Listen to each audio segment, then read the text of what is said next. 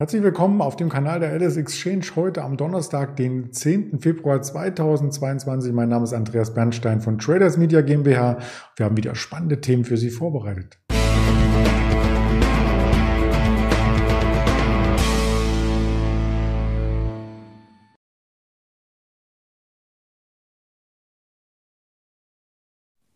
Es geht natürlich wieder über den DAX, erst einmal im ersten Porträt des Finanzmarktes. Wir waren zwischenzeitlich an der 15.600, vielleicht ein Stück zu weit gelaufen, das werden wir gleich klären. Und natürlich einige Quartalszahlen haben wir mitgebracht. Aus den USA eine Walt Disney, aus Deutschland gibt es News von der deutschen Börse von Kia gehen und ja, noch ein, zwei weitere Kandidaten haben wir im Blick. Ich wollte nicht alles vorweg verraten, damit der Ingmar Königshofen noch einen Überraschungsmoment hat. Den schalte ich gleich gleich mal zu. Überraschung ist gelungen. Hallo Ingmar. Tada, da bin ich. Hi Andreas, grüß dich. Sehr schön. Ja, der DAX hat uns auch sehr überrascht. Er hat nämlich den Abwärtstrend, den wir seit 16.280 Punkten hier hatten im Januar, übersprungen. Einfach so zum Marktstart und ist dann aber wieder zurückgefallen. Momentan notiert er ungefähr an der Schwelle, wo er gestern aus dem Xetra-Handel gegangen ist. Das war wohl doch ein bisschen zu viel des Guten heute Morgen, oder? Ja, ich schaue mir das Bild ja natürlich etwas übergeordneter an, wenn wir hier nur einmal die Woche sprechen. Im kurzfristigen, im Daytrading natürlich, da sieht das ein bisschen anders aus, aber übergeordnet höre ich mich wahrscheinlich an hier wie eine alte Schallplatte, die sich mal wieder wiederholt. Wir sind weiterhin in dieser breiten Seitwärtsrange gefangen und ich möchte es nochmal sagen, auf der Unterseite die 14,8 bis 15.000 Punkte Marke, auf der Oberseite die 15,8 bis 16,3 in etwa. Da schwanken wir hin und her. Jetzt sind wir wieder im ja, Mittelfeld angekommen dieser breiten Seitwärtsrange. Man darf gespannt sein, wie es jetzt weitergeht. Ich gehe ja davon aus, dass wir eher einen Ausbruch nach unten sehen werden. Wir hatten ja auch schon des Öfteren hier darüber gesprochen, dass ich eher mit diesem Ausbruch nach unten rechne, aber vor allem erst dann äh, nach dem ersten Quartal, weil wenn man sich den faires Wahlzyklus zum Beispiel anschaut oder den Dekadenzyklus in den USA für den Dow Jones, da sieht es eher danach aus, dass das erste Quartal eher seitwärts bis leicht steigend verlaufen könnte und dann aber könnte eine Abwärtsdynamik äh, zule oder äh, könnte aufkommen. Und dementsprechend, ja, was mache ich? Immer wieder, wenn der Markt steigt, versuche ich mittelfristige Short-Positionen aufzubauen und gehe davon aus, dass eben der Markt nach unten wegbrechen wird. Aber ob es dann so kommt oder nicht, das wird man sehen. Wenn natürlich der Ausbruch auf neues Allzeithoch kommen sollte, dann hätten wir natürlich ein enormes Aufwärtspotenzial auch auf der Oberseite von gut 800 bis 1000 Punkten. Aber zumindest die Vorfilterungen würden dafür sprechen, dass wir eher einen Ausbruch nach unten sehen. Und man weiß natürlich nicht genau, wann es dann kommt, wenn es denn kommen sollte.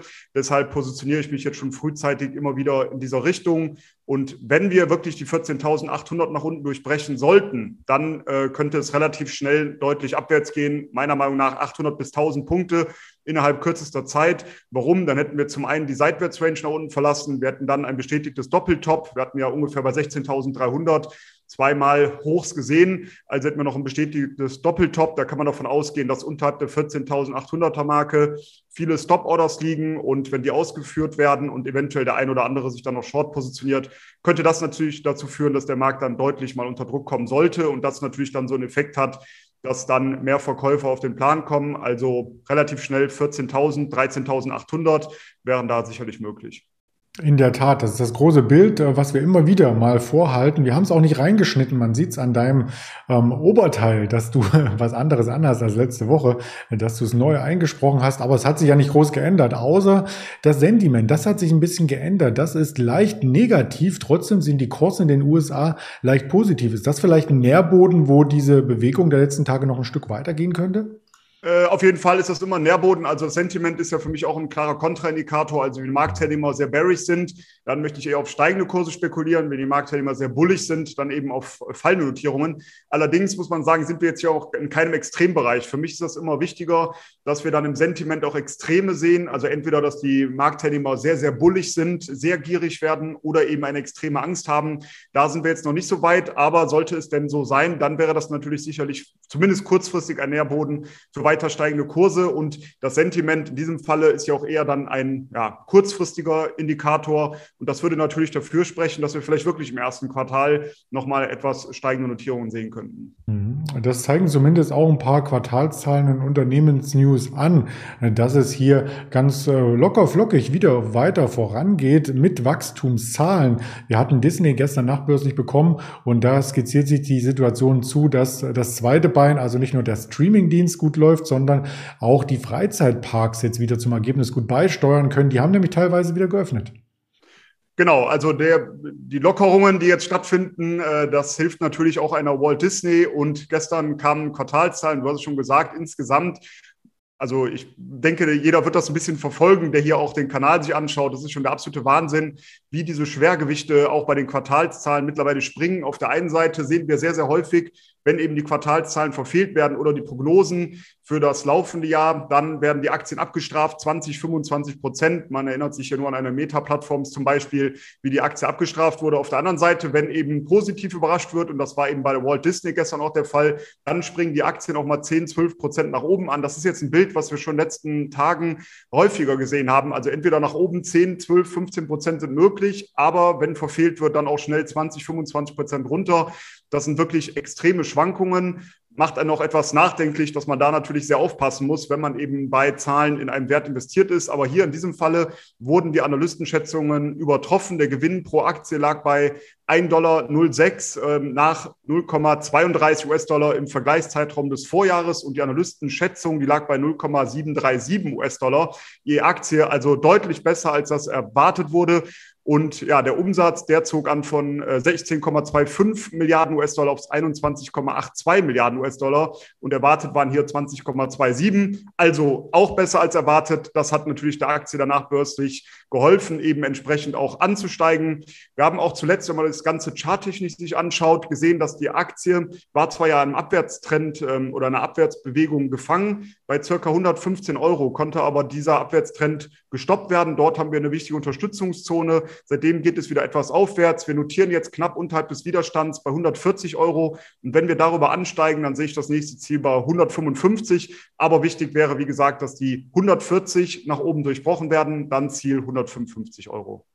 Was auch noch sehr spannend war in dem Zusammenhang, der Streamingdienst ist ja 2019 gestartet, jetzt schon 130 Millionen Abonnenten. Bis zum Jahr 2024 sollen es 230 Millionen, also nicht 1000, 230 Millionen Abonnenten sein und das wäre mehr als Netflix jetzt hat ja, also das sind natürlich ambitionierte Ziele, aber wenn man sich keine ambitionierten Ziele setzt, dann kann man sie natürlich auch nicht erreichen. Von daher ähm, echt spannend, das Ganze zu beobachten und die Zahlen sind natürlich ähm, ja, Wahnsinn, wenn man sich das einfach mal vorstellt, wie viele Personen diese Streaming-Kanäle mittlerweile nutzen. Mhm.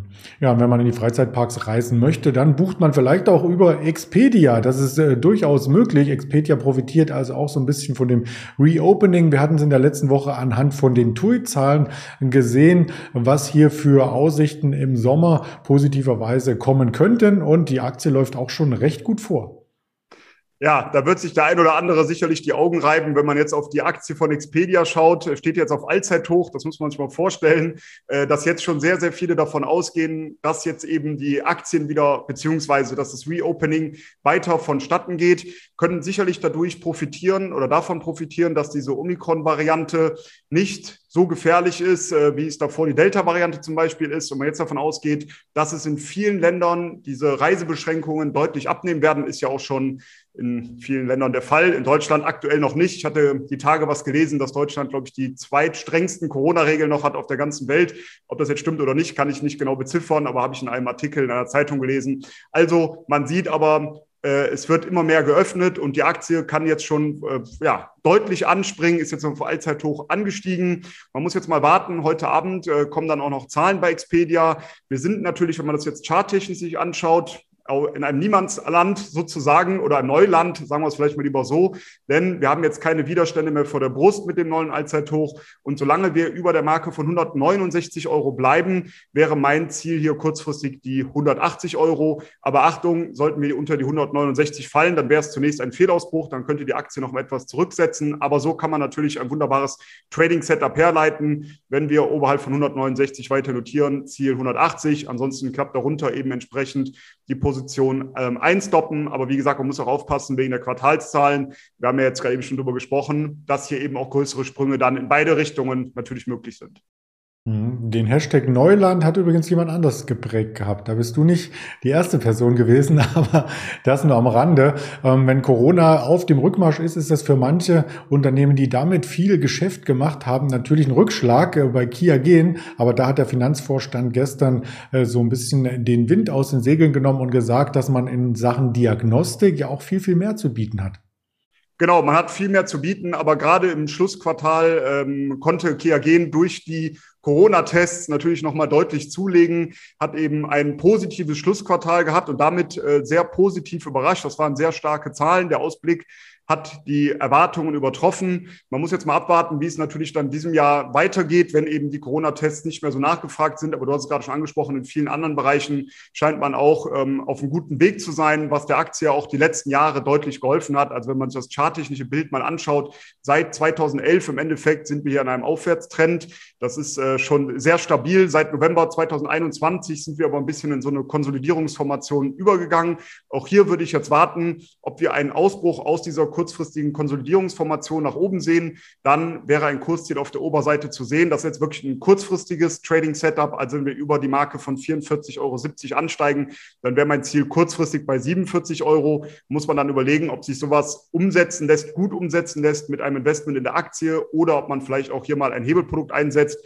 Gerade wenn die Spannen zum Ziel relativ klein sind, dann kann es durchaus Sinn machen, auch mal ein Hebelprodukt natürlich einzusetzen. Auch hier wieder der Hinweis natürlich, es muss nicht immer der Hebel von 50, 60, 70 sein, sondern vielleicht auch mal ein Hebel von fünf oder sechs. Dann lässt es sich etwas entspannter damit arbeiten. Aber zumindest kann man hier ein Trading-Setup entsprechend ausarbeiten und die Zahlen sprechen auch dafür, dass die Aktie wahrscheinlich in nächster Zeit eher weiter ansteigen könnte.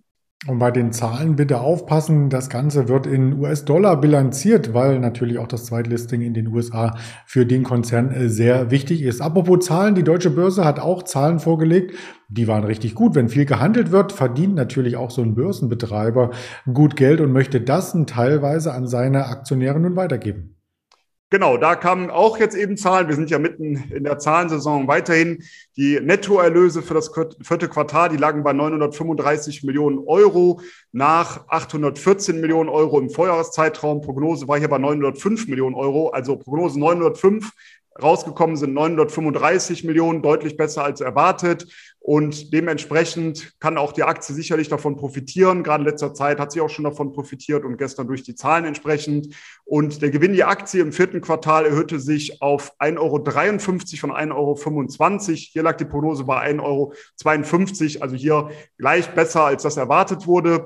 Wenn man es rein charttechnisch auch hier wieder anschaut, das wollen wir immer kombinieren. Wir schauen zum einen natürlich auf die Zahlen, ob sie positiv oder eher negativ sind und dann zum anderen natürlich auch die Charttechnik.